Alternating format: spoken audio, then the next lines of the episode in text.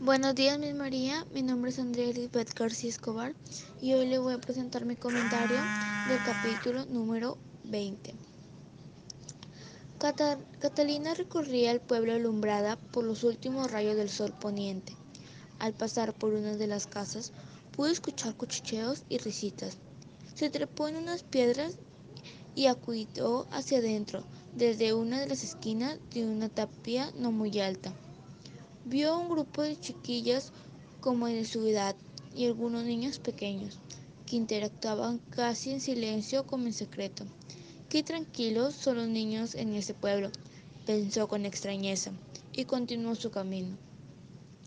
Eligió el sendero que le pareció más importante y de ese modo llegó hasta la bajada que conducía hacia el mar, donde los habitantes del pueblo se hallaban reunidos bajo un poco con precaución. Cuando se encontraban a la mitad del camino, entre el acantilado donde estaba el pueblo y el borde del mar, una señora mayor le increpó con una severidad que no requería introducción.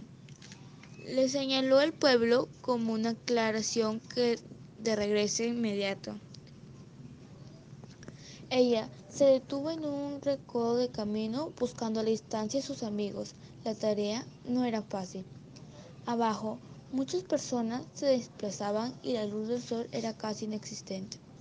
La claridad que brindaban las antorchas no era suficiente. Insistió en la búsqueda durante unos minutos que le parecieron eternos. La mayoría, la señora que le había hablado momentos antes la había seguido y desde el otro lado del sendero le volvió a indicar en esa lengua tan áspera que ella desconocía por completo, que se fuera de ahí, que regrese al pueblo.